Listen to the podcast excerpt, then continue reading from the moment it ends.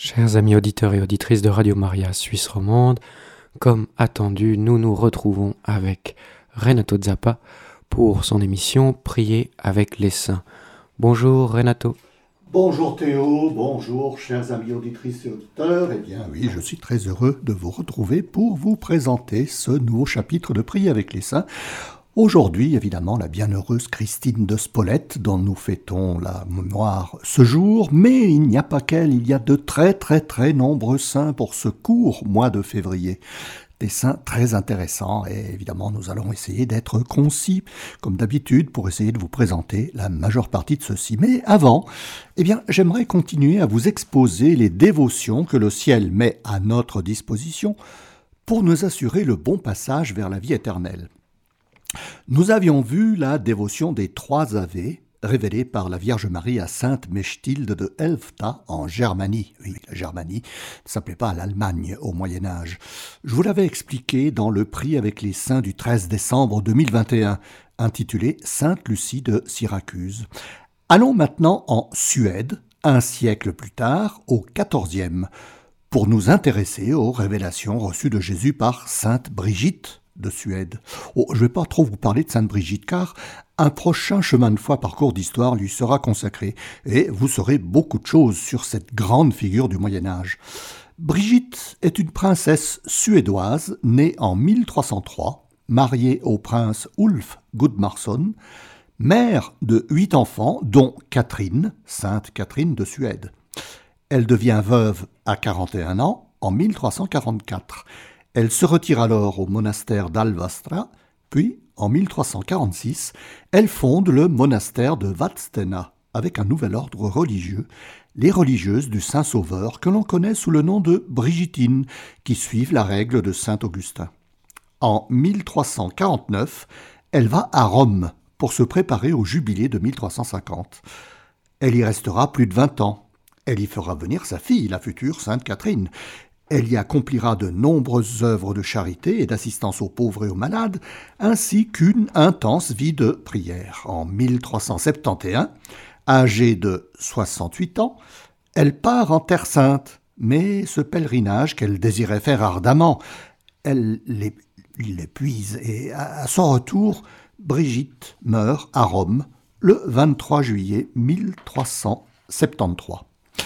Sa réputation de sainteté la conduira rapidement à la canonisation qui est faite par le pape Boniface IX en 1391. Mais Sainte Brigitte de Suède est surtout connue pour ses nombreuses visions et révélations qu'elle a eues par Jésus. À une date non précisée de l'année 1350, alors que Brigitte se trouvait en prière devant un crucifix dans la basilique Saint-Paul hors les murs à Rome, elle voit et entend Jésus qui lui donne deux indications pour honorer ses saintes plaies et son précieux sang, assorties de promesses pour tous ceux qui feraient ces deux dévotions. Il s'agit des quinze oraisons, dites de Sainte Brigitte, et des sept Notre Père. Jésus dit à Sainte Brigitte J'ai reçu en mon corps cinq mille quatre cent quatre-vingts coups. Si vous voulez les honorer, vous direz quinze pater, quinze ave avec les quinze oraisons que je vais vous enseigner, pendant un an entier. Ainsi, vous aurez salué chacune de mes plaies. Jésus promet à quiconque récitera ses prières les grâces suivantes. Quinze âmes du purgatoire de sa famille seront délivrées, quinze justes de sa famille seront confirmés en grâce, et quinze pécheurs de sa famille seront convertis. Ensuite, quinze jours avant sa mort, il aura une parfaite connaissance de tous ses péchés et la contrition pour les confesser. Il aura le corps et le sang de Jésus pour le conforter à sa mort. La croix du Christ sera mise à son secours devant lui pour éviter toutes les embûches de ses ennemis. Jésus et Marie viendront le chercher à sa mort pour le conduire au ciel. Là, il boira à la fontaine de la déité de Jésus, ce que ne feront pas ceux qui ne diront pas ces oraisons. Et enfin, celui qui dira ces oraisons est assuré d'être joint au cœur des anges, et quiconque les enseignera à un autre aura toujours la joie et le mérite qui seront stables pour sa vie. Jésus révéla aussi à Sainte Brigitte une autre dévotion, les sept Notre Père, accompagnés de prières pour honorer les sept versements de sang de Jésus, la circoncision, la sueur de sang au Gethsemane, la flagellation, le couronnement d'épines, le portement de la croix, la crucifixion et la blessure à son côté. Ces prières sont à dire tous les jours pendant douze ans. Et là aussi, Jésus donne des promesses à quiconque accomplira cette dévotion. Il n'ira pas au purgatoire. Il sera compté au nombre des martyrs. L'âme de trois de ses parents, au choix, sera conservée en état de grâce sanctifiante. Les âmes de sa parenté, jusqu'à la quatrième génération, éviteront l'enfer. Il connaîtra la date de sa mort un mois avant, et s'il devait mourir avant la fin de ses prières, la dévotion serait considérée comme accomplie intégralement. Eh bien, vous voyez, chers amis, quelle générosité dans ces promesses de Jésus à quiconque accomplira ces deux dévotions, surtout celle des sept Notre Père.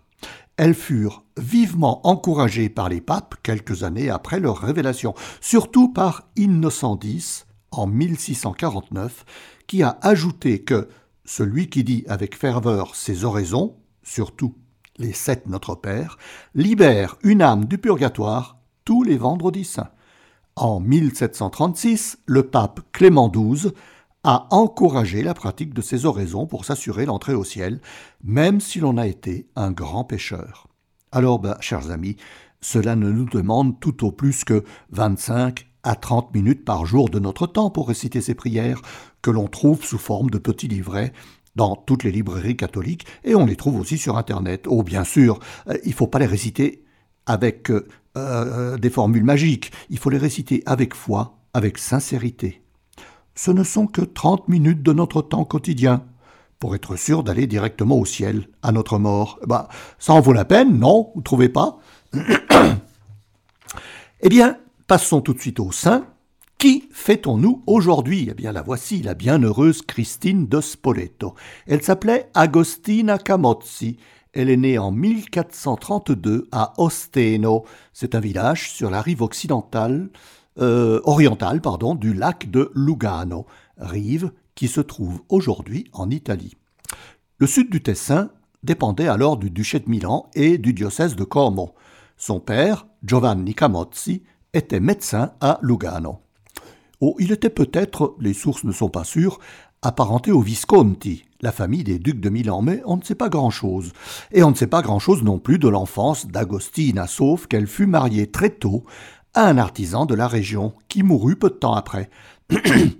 Agostine a eu alors une révélation, une révélation, pardon, une relation avec un noble chevalier de Milan, dont elle eut un enfant mort-né. Elle se maria avec un chef militaire du duché de Milan, qui fut tué par un de ses soldats car celui-ci était tombé amoureux d'Agostina. Oh, il faut dire qu'elle était une très belle jeune fille, et elle mena une vie scandaleuse, courtisée par la noblesse milanaise, et, dit-on, elle eut des relations avec des hommes mariés alors qu'elle n'avait que seize ans. Toute cette vie de concupiscence entre mariage et relation a eu lieu en moins de quatre ans. Puis, soudainement vers 1449, à l'âge de 17 ans, Agostine décida de rompre avec cette vie où elle n'était courtisée que pour des intentions uniquement sexuelles. Elle se retira à Vérone, où elle mena une vie de prière, de pénitence et de recueillement, en entrant dans l'ordre séculier des Augustiniens. elle changea son nom en celui de Christina, pour bien montrer qu'elle suivrait désormais le Christ. Elle se montra elle se montra très active dans ses secours aux pauvres, dans ses secours aux malades, aux miséreux. En 1457, elle se rendit en pèlerinage à Assise, puis à Rome, d'où elle partit pour la Terre Sainte, en Palestine. À son retour, elle s'arrêta à Spoleto, en Ombrie, et y mourut le 13 février 1458, à l'âge de 26 ans. Elle fut ensevelie aux frais de la ville, dans l'église de Saint-Nicolas, qui appartenait aux Augustiniens. Sa réputation et les miracles qu'elle accomplissait en firent une sainte auprès du peuple. Elle a été béatifiée en 1834 par le pape Grégoire XVI. Elle est invoquée pour l'assistance aux malades, pour acquérir l'humilité et pour le don de repentance et de, et de mortification.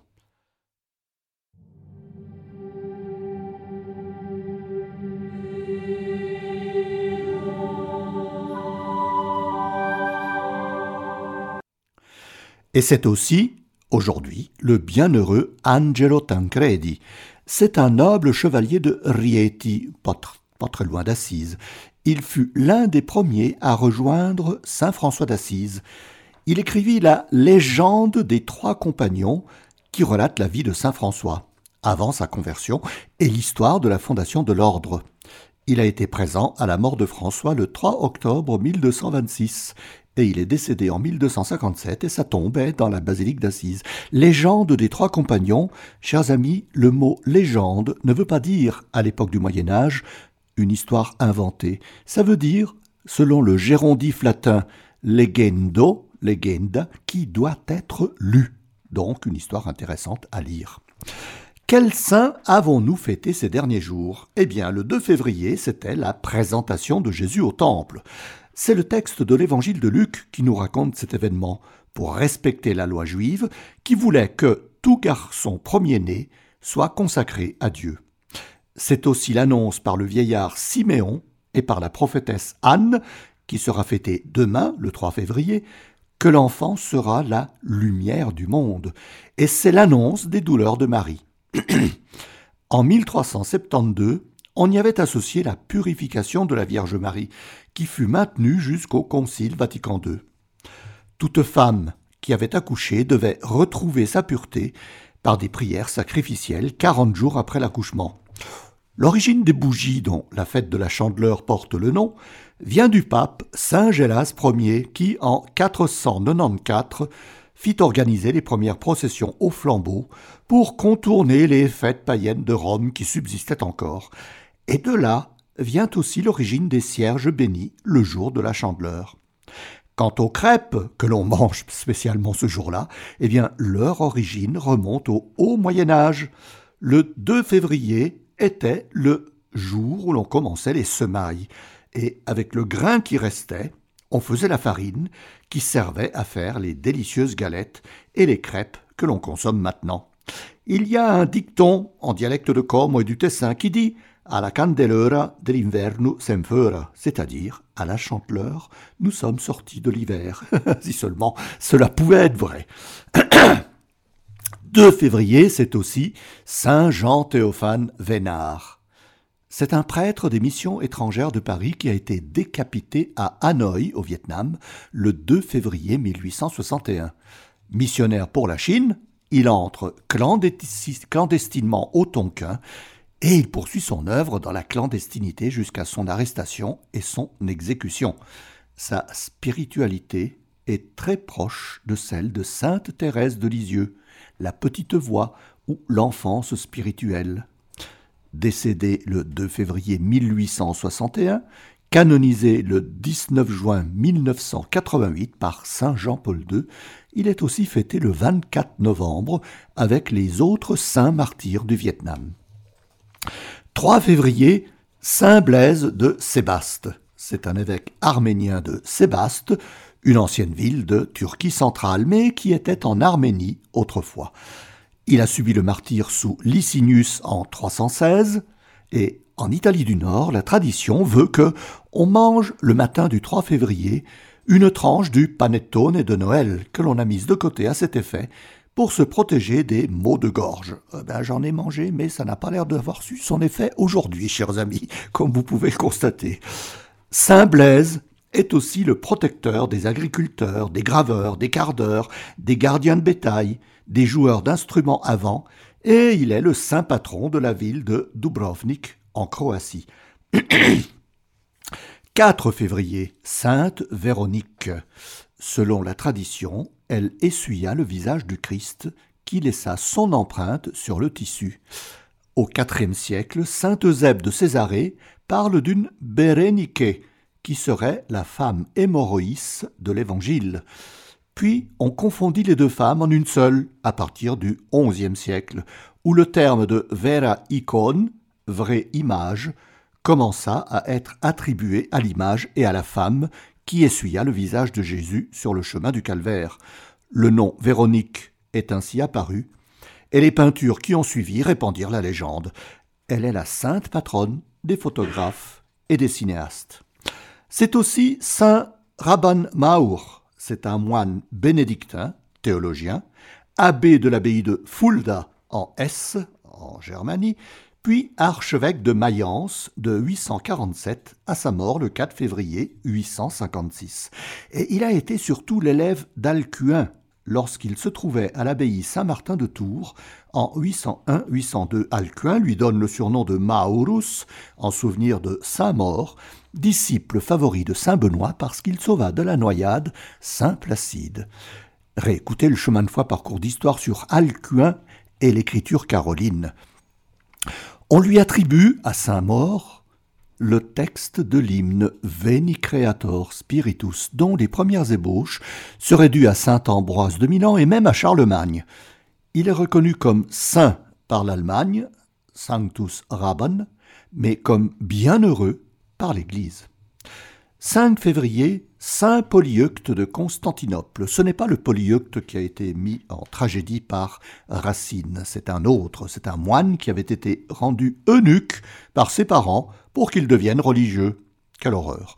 Il a été patriarche de Constantinople jusqu'à sa mort en 970 il instaura une certaine austérité dans les mœurs de la cour impériale, et c'est lui qui baptisa la princesse Olga Prekrasa, future sainte Olga de Kiev et grand-mère de saint Vladimir de Kiev, quand elle était venue rendre visite à l'empereur Constantin VII en 957, et eh bien pour en savoir plus, réécoutez le chemin de foi parcours d'histoire sur Saint Vladimir du 21 novembre 2022.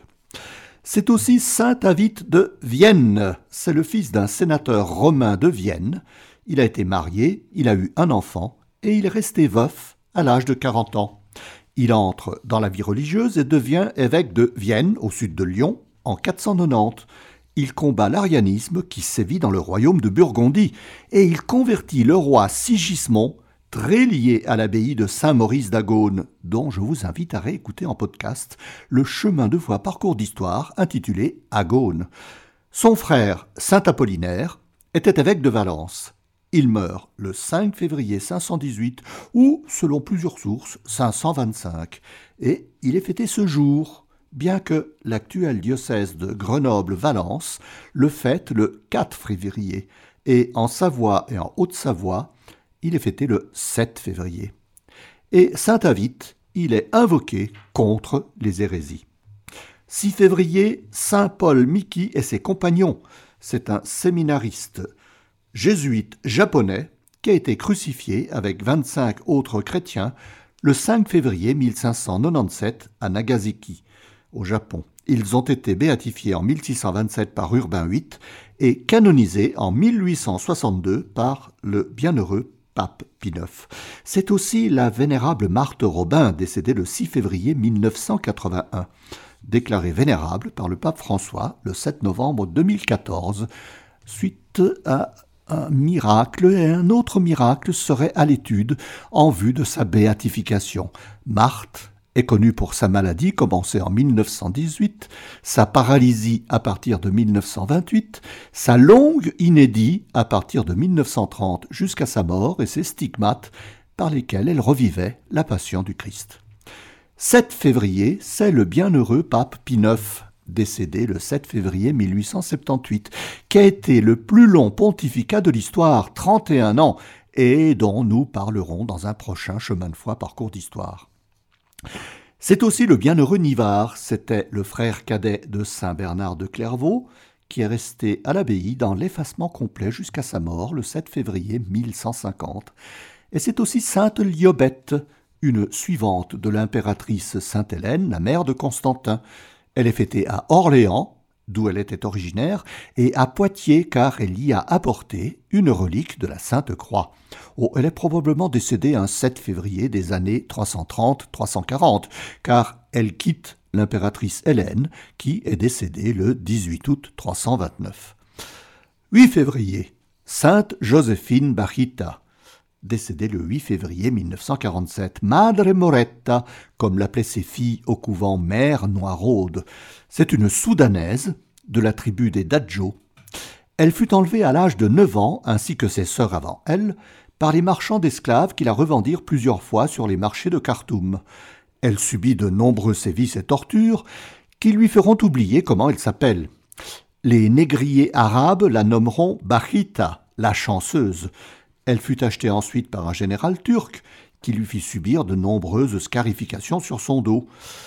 Au début de la guerre mahadiste contre la présence anglaise, le consul d'Italie Callisto Legnani la racheta et l'emmena ensuite en Italie en 1885.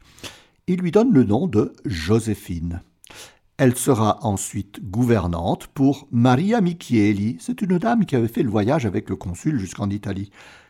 Barquita devient gouvernante de sa fille Alice, puis elle ira avec elle à l'Institut des catéchistes de Venise, tenu par les sœurs canossiennes. Oh, après quelques péripéties, elle restera chez les religieuses et sera baptisée le 9 janvier 1890 par le cardinal archevêque de Venise, monseigneur Domenico Agostino. Le 7 décembre 1893, elle demande à devenir religieuse et le 8 décembre 1896, elle prononce ses vœux à Vérone. En 1902, elle est envoyée à Schio, dans la province de Vicence, où elle sera lingère, cuisinière et concierge. Pendant les bombardements de la Seconde Guerre mondiale, elle réconfortait tout son entourage en disant que si Dieu l'avait libérée des lions, des tigres et des panthères, oh ben, il la sauvera bien aussi des bombes. Après une longue et douloureuse maladie, elle mourut le 8 février 1947 en invoquant Notre-Dame, Notre-Dame le pape Jean-Paul II l'a canonisé le 1er octobre 2000. Sainte Joséphine Bachita est invoquée pour lutter contre toutes les formes d'esclavage. Si l'ONU a instauré le 30 juillet, journée mondiale de la lutte contre la traite des humains, le 8 février, associé à la fête de Sainte Joséphine Bachita, est la journée mondiale de prière contre la traite des humains. Le 8 février, c'est aussi la bienheureuse Jacqueline de Septisol, Giacomina di Sette Soli. C'est une noble romaine, amie de saint François d'Assise. Elle avait été appelée par François frate, au même titre que ses autres frères franciscains, et frate Jacopa, comme François l'appelait, assista à sa mort le 3 novembre, 3 euh, octobre 1226. Elle mourut en 1274 et fut ensevelie dans la basilique d'Assise. Quand elle recevait son ami François à Rome, Giacomina lui préparait un délicieux gâteau qu'elle fourrait d'une crème devenue célèbre en prenant le nom de l'époux de Giacomina qui s'appelait Graziano Frangipani et cela a donné la frangipane. 9 février, bienheureuse Anna Katharina Emmerich, décédée le 9 février 1824. C'est une religieuse augustine, mystique et stigmatisée allemande, connue pour ses visions de la passion du Christ et pour de nombreuses autres visions qui lui font décrire la vie de Jésus et de la Vierge Marie, un peu comme ce que verra Maria Valtorta dans son évangile tel qu'il m'a été révélé. Elle a été béatifiée par le pape Jean-Paul II le 3 octobre 2004 et le 10 février, c'est aussi sainte scolastique décédée en 543. nous savons peu de choses sur la sœur de Saint Benoît, sauf qu'elle mettait partout l'amour avant la règle. Elle est la patronne de la ville du Mans, en France, et eh bien, puisqu'elle mettait l'amour dans toute chose, écoutons un hymne à la sainte reine de l'amour, la Vierge Marie.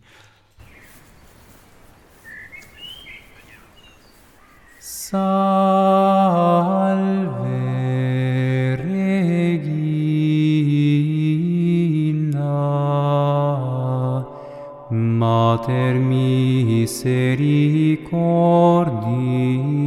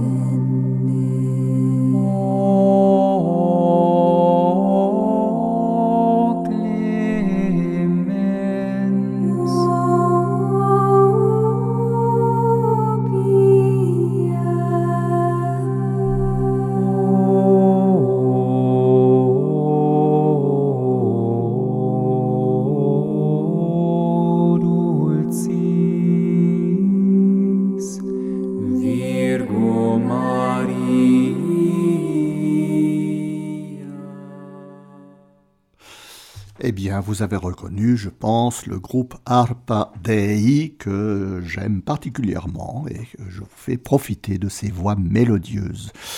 Le 10 février, c'est aussi Saint José Luis Sanchez del Rio. Eh bien voilà une belle figure de ces adolescents courageux qui n'hésitent pas à se sacrifier pour leur foi. Oh, il fera l'objet d'un prochain chemin de foi parcours d'histoire.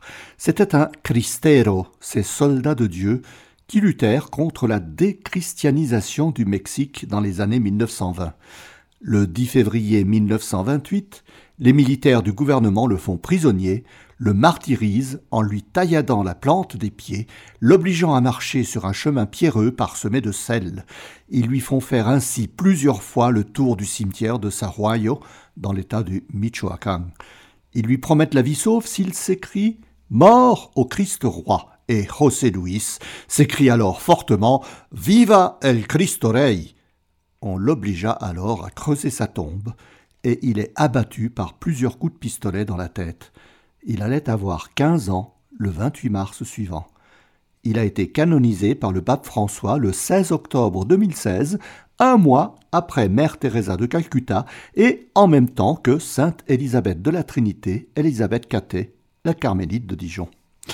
C'est aussi sainte Anne de Novgorod. Eh bien voilà encore une sainte en rapport avec saint Vladimir, puisqu'elle est l'épouse de Yaroslav le Sage, Yaroslav Ier Vladimirovitch, fils de saint Vladimir de Kiev. Mais il y aurait une confusion avec une autre sainte, Ingigerd, fille du roi de Suède, Olof Skotkonung, épouse aussi de Yaroslav, et dont une des filles, Anne de Kiev, devient reine de France en 1051 en épousant le roi Henri Ier.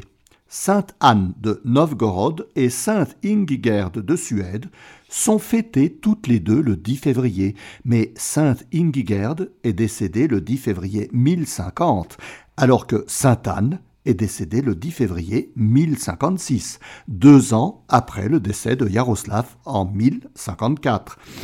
Yaroslav se serait-il marié avec Anne de Novgorod après le décès d'Ingigerd Les deux saintes seraient-elles une même personne? Les sources historiques sont très confuses à ce sujet, d'autant plus que on sait très peu de choses sur Anne de Novgorod et qu'elle n'aurait pas eu d'enfant. C'est aussi le bienheureux Aloysius Stepinac. voilà une béatification contestée, puisque euh, vous allez voir, Aloysius Victor Stepinac a eu en 1946, par le régime communiste du maréchal Tito, un procès au cours duquel il fut condamné pour collaboration avec le régime des Oustachis, pour complicité dans la conversion forcée des Serbes orthodoxes et pour antisémitisme. Archevêque de Zagreb, en Croatie, depuis 1937, il vit se mettre en place de 1941 à 1945, dans le nouvel État de Yougoslavie, l'État indépendant de Croatie, soutenu par Hitler et Mussolini et dirigé par les Oustachis, du terme croate qui veut dire les insurgés. Ces Oustachis étaient des, ultra-catholiques, fascistes, antisémites, anti-yougoslaves et anti-serbes. Ils furent responsables de nombreux massacres de tziganes, de juifs et de serbes orthodoxes, sans que Monseigneur Stepinac, paraît-il, montre une quelconque opposition. Or, les Juifs de Croatie disent unanimement que c'est grâce à l'archevêque Stepinac qu'ils ont eu la vie sauve. Stepinac est condamné aux travaux forcés pour 16 ans, mais sur pression du Vatican et aussi parce que Tito voulait se rapprocher de l'Occident, sa peine est commuée en 1951 à la résidence surveillée dans son village natal de Krasic. Tito espérait que Stepinac soit appelé à Rome pour y résider définitivement, mais l'archevêque refuse de quitter son peuple. En 1952, le pape Pie XII le maintient à son poste d'archevêque de Zagreb et le crée cardinal, ce qui a pour conséquence la rupture des relations diplomatiques de la Yougoslavie communiste avec le Vatican. Malade et affaibli, Aloysius Stepinac meurt chez lui à Krasic le 10 février 1960. Tito ne s'oppose pas à ce qu'il soit enseveli à la cathédrale de Zagreb. En 1992, le gouvernement de la nouvelle Croatie indépendante condamne le procès de 1946 et réhabilite le cardinal Stepinac, qui passe pour un martyr aux yeux de la majorité des catholiques croates, ce qui permet sa béatification par Jean-Paul II lors de son voyage à Zagreb le 3 octobre 1998. 11 février, eh bien, c'est Notre-Dame de Lourdes que vous connaissez tous. C'est le jeudi 11 février 1858 que la Vierge Marie apparut pour la première fois à Bernadette Soubirou dans la grotte de Massabel à Lourdes. Et c'est ce jour du 11 février qui a été choisi par le pape Saint Jean-Paul II quand il a institué la journée mondiale des malades le 13 mai 1992. C'est aussi Saint Pascal Ier, 98e pape de 817 à 824. Il était assez autoritaire et il n'hésita pas à condamner et à faire exécuter les nobles romains qui refusait de le voir très lié à l'empereur Lothaire, fils de Charlemagne.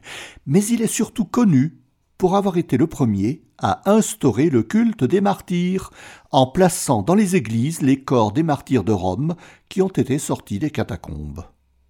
C'est aussi Saint Séverin d'Agone, un saint suisse. Il est aussi connu sous le nom de Saint Servin et Saint Severin.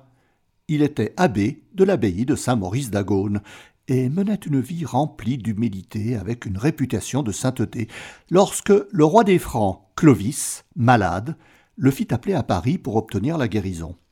Séverin étendit son manteau sur le corps du roi, et la fièvre dont il souffrait disparut. En remerciement, Clovis fit libérer un grand nombre de prisonniers, mais Séverin, épuisé par le voyage en retournant à Agone, mourut peu de temps après avoir quitté Paris à Château-Landon, dans l'actuelle Seine-et-Marne le 11 février 507. Il est invoqué pour obtenir l'humilité et pour la libération des prisonniers de l'esclavage. 12 février, sainte, ou plutôt bienheureuse, Ombeline, la bienheureuse Ombeline de Juilly, bénédictine, décédée en 1141. Elle est la sœur de saint Bernard de Clairvaux.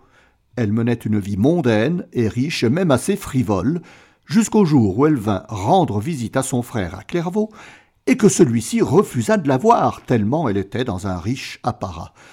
C'est alors qu'elle se décida pour la vie religieuse, en accord avec son mari, et entra au prieuré de Juilly-les-Nonins, en Bourgogne, pour une vie de prière, de repentir et de sainteté. Quels sont les saints importants à venir pour ce mois de février? Eh bien, demain, 14 février, ce sont les saints Cyril et Méthode, deux frères nés à Thessalonique.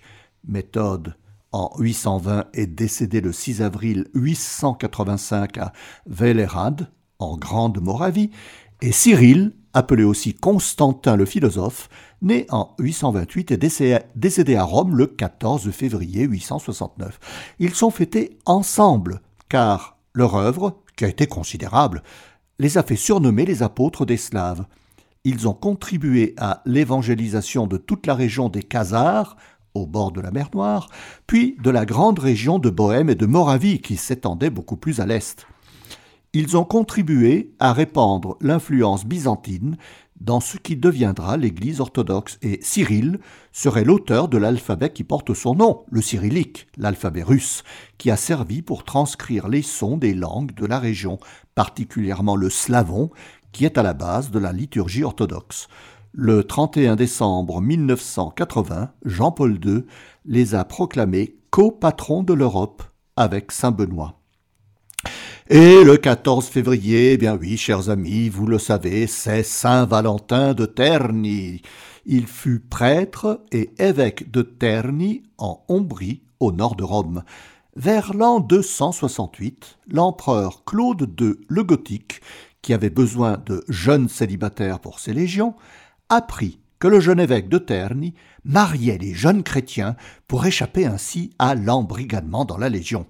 Il le fait arrêter, mené à Rome, emprisonné, et la légende, évidemment, s'empare alors de l'histoire. On dit que Valentin s'était épris de la belle Julia, la fille du geôlier, qui était aveugle, et que celle-ci lui apportait tous les jours sa nourriture.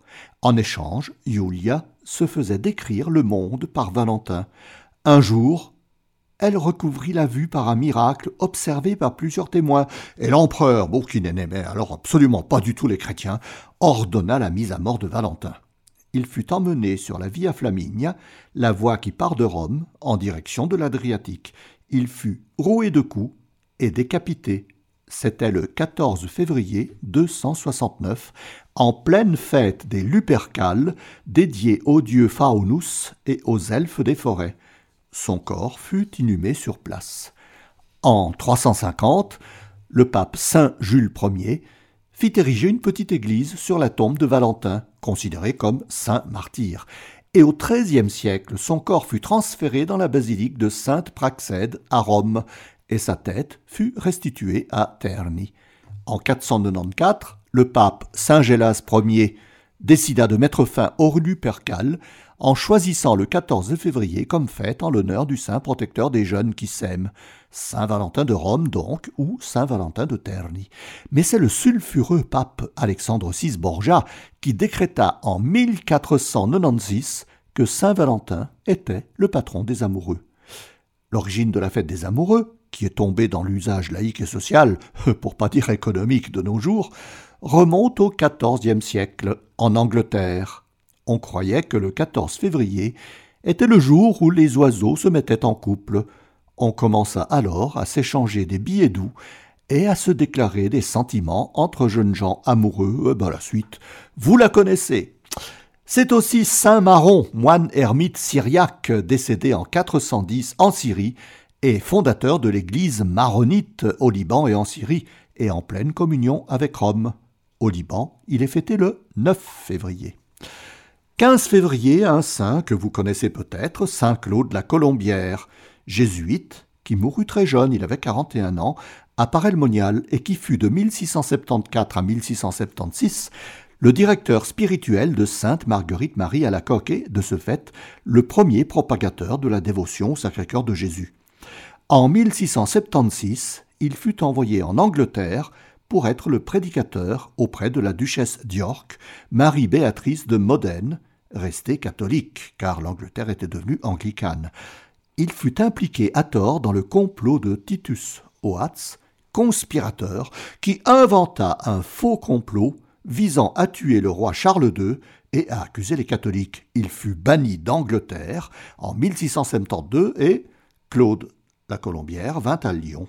Malade, il revint à Paray-le-Monial pour y mourir le 15 février 1682. Il a été canonisé par le pape Saint Jean-Paul II le 31 mai 1992.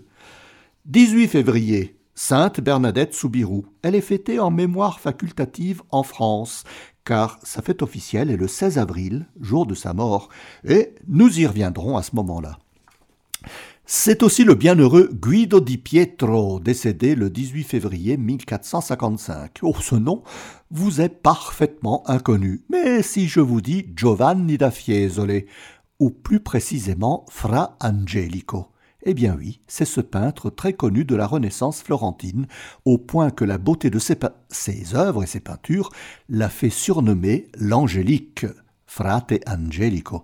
Ce frère dominicain s'est surtout illustré dans des triptyques et des miniatures, mais aussi dans quelques tableaux où il fait ressortir magnifiquement la lumière et les couleurs. Considéré comme bienheureux depuis sa mort, il a été officiellement béatifié par le pape Saint Jean-Paul II le 3 novembre 1982. 19 février, un saint que vous ne connaissez pas, et pourtant Saint Boniface Clutinque de Bruxelles, décédé le 19 février 1260. Il fut un grand théologien de Belgique, mais en 1231, le pape Grégoire IX le nomme évêque de Lausanne. Il se fit beaucoup d'ennemis parmi les chanoines lorsqu'il voulut imposer une réforme dans le train de vie de tous les ecclésiastiques du diocèse. Il démissionna en 1239, bien que très aimé par le peuple, car il visitait, un peu comme faisait saint Amédée, toutes les paroisses régulièrement. Il mourut à l'abbaye de la Cambre, près de Bruxelles. Il fut canonisé par le pape Benoît XIV en 1753 en instituant pour le diocèse de Lausanne la fête du Saint avec une messe et un office particulier. Le 20 février, ce sont les deux frères Jacinta Marto et Francisco Marto qui ont été canonisés par le pape François le 13 mai 2017 à Fatima. Jacinta est fêté le jour de sa mort, donc le 20 février 1920, alors que son frère Francisco est fêté le jour de sa mort le 4 avril 1919. Euh, on peut les fêter aussi ensemble le 20 février. C'est aussi sainte Aimée d'Assise, décédée en 1252. Amata di Corano, de la famille Offreduccio di Favarone, est la nièce de Sainte Claire Offreduccio, Sainte Claire d'Assise. Au XVIIe siècle, ces reliques sont rassemblées dans un même sarcophage avec celles de Sainte Agnès d'Assise, sœur de Sainte Claire, et de la bienheureuse Benoîte, une clarisse de leur époque.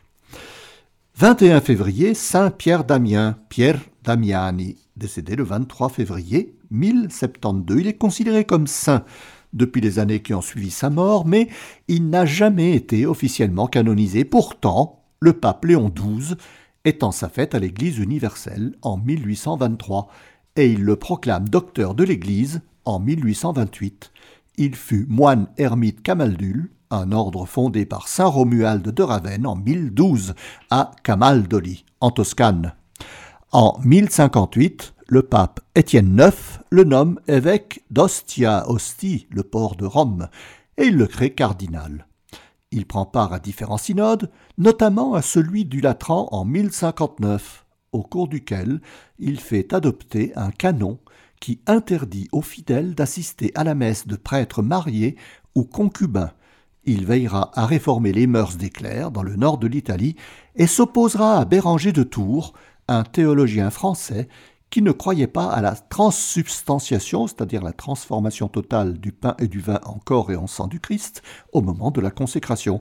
Et oui, hein, le clergé du Moyen Âge n'était pas euh, aussi saint qu'on puisse le croire.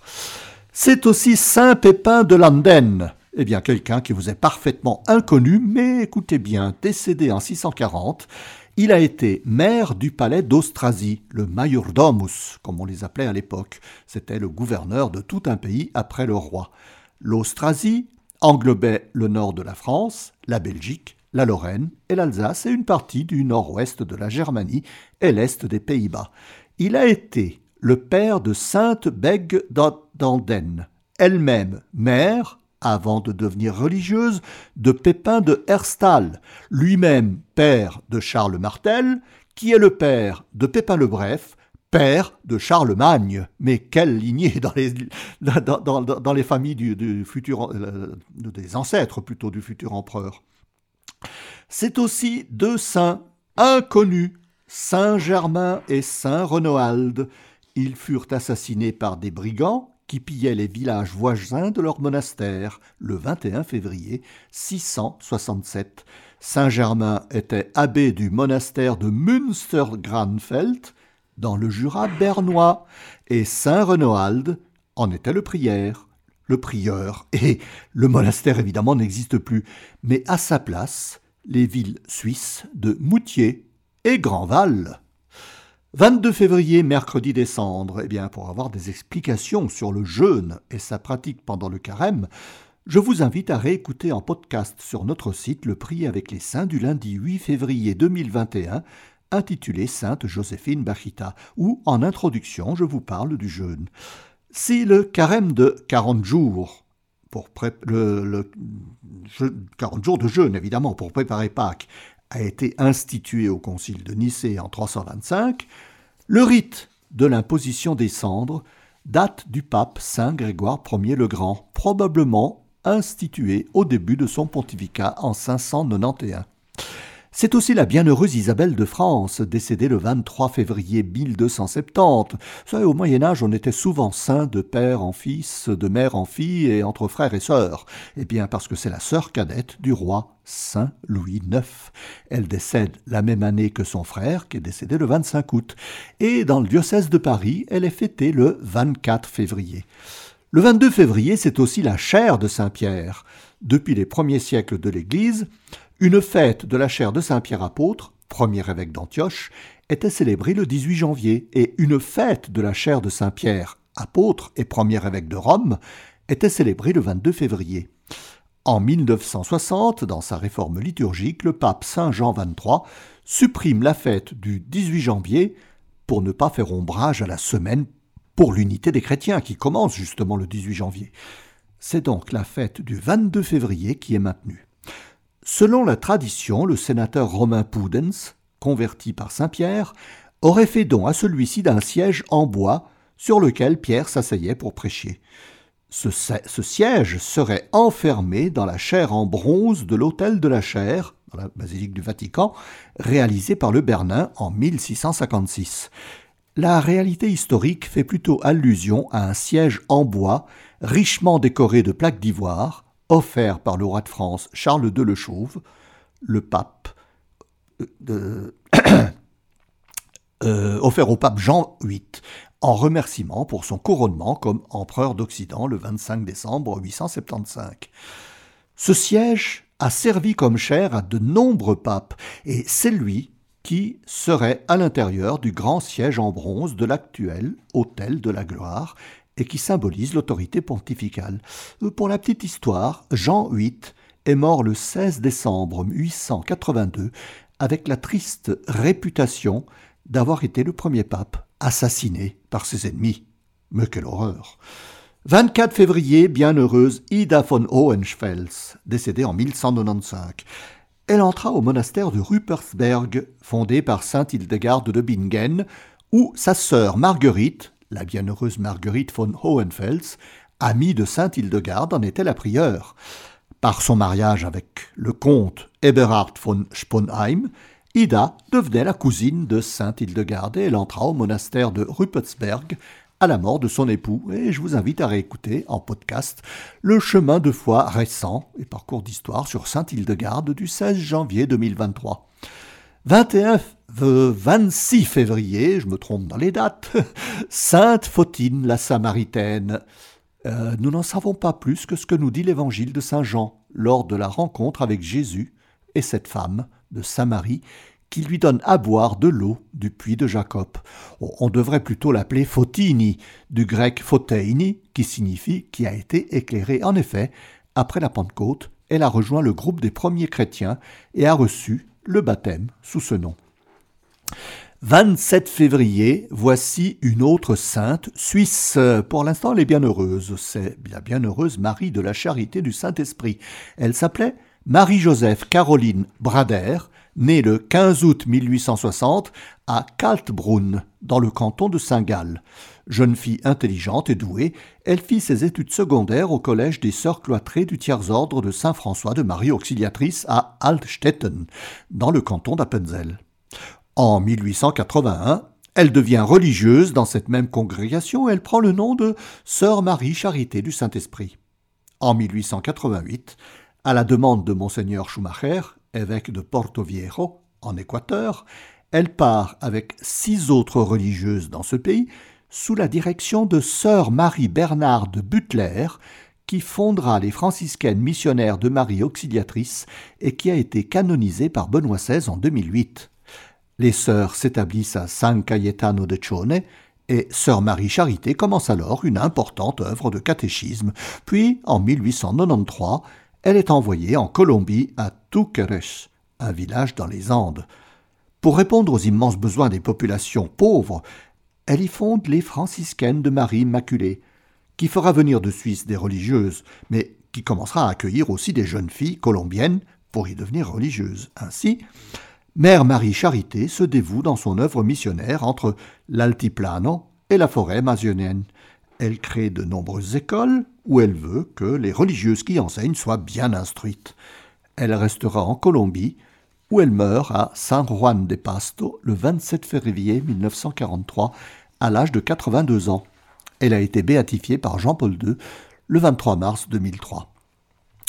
C'est aussi Saint Gabriel de la Dolorata, décédé le 27 février 1862. Bien voici un bel exemple d'un jeune qui était quelque peu licencieux, pour pas dire autre chose, et qui aimait les mondanités, le bal, car il était bon danseur. Il aimait aussi les jeunes filles, avant de se mettre sur le chemin de la sainteté. Francesco Possenti avait pourtant une grande vénération pour la Vierge Marie depuis la mort de sa mère quand il avait neuf ans. Son père, gouverneur des États pontificaux, où il n'a guère le temps de s'occuper de Francesco, et de ses douze autres frères et sœurs. Son père est nommé à Spoleto, et Francesco fait de bonnes études chez les frères des écoles chrétiennes, les Lassaliens de Saint Jean-Baptiste de La Salle, ce grand éducateur décédé en 1719. Puis il fait des études chez les jésuites. Il mène alors une vie studieuse et de piété, paradoxalement à une vie mondaine et même dissolue. Au cours d'une procession d'une image de la Vierge à Spoleto, le 23 août 1856, il entend celle-ci lui parler. Francesco, le monde n'est plus pour toi. Tu dois entrer en religion. Bouleversé par ce qu'il entend, Francesco entre, contre l'avis de son père, chez les passionnistes, réputés pour leur dévotion à la passion du Christ et à la Vierge Marie il prend le nom de Gabriel des douleurs de Marie, Gabriele della Dolorata. Il y rencontre Cesare Silvestrelli, frère Bernard-Marie de Jésus, qui sera béatifié par Jean-Paul II en 1988. Il a pour confesseur et directeur spirituel Norberto Cassinelli, déclaré vénérable par Jean-Paul II en 1994. En 1859, Gabriele commence ses études de philosophie à Pieve près de Macerata dans les Marches. Puis il commence la théologie en 1859 à Isola del Gran Sasso, dans les Abruzzes.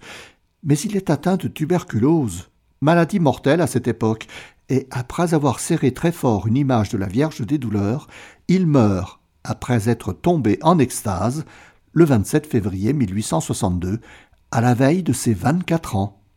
Il a été béatifié, suite à de nombreux miracles, par le pape Saint Pidis en mai 1908 en présence de son directeur spirituel Norberto Cassinelli, et il a été proclamé saint par le pape Benoît XV le 13 mai 1920, en même temps que sainte Jeanne d'Arc. Il est le saint patron de la jeunesse, des séminaristes et des étudiants. 28 février, Saint Romain de Condat, décédé en 460.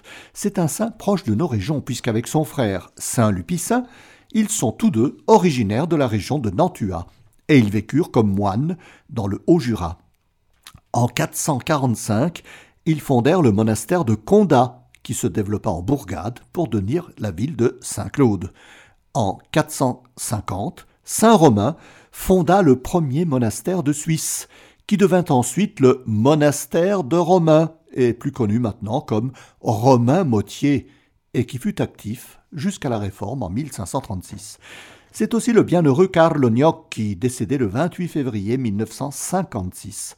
C'est un prêtre milanais qui s'est occupé des malades et particulièrement des enfants atteints de poliomyélite. Mais il est surtout célèbre en Italie parce qu'à sa mort, on a prélevé la cornée de ses yeux pour la greffer à deux enfants aveugles et qui ont pu recouvrer la vue. Il a été béatifié par le pape Benoît XVI le 17 janvier 2009. Et pour terminer cette longue liste, peut-être un peu ennuyeuse, chers amis, eh bien voici le bienheureux Daniel Brottier. C'est un prêtre spiritain de la congrégation du Saint-Esprit.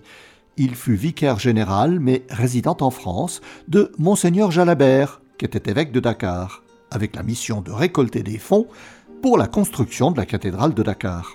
En 1923, il est nommé à la tête de la Fondation des orphelins apprentis d'Auteuil, qu'il place sous le patronage de Sainte Thérèse de Lisieux.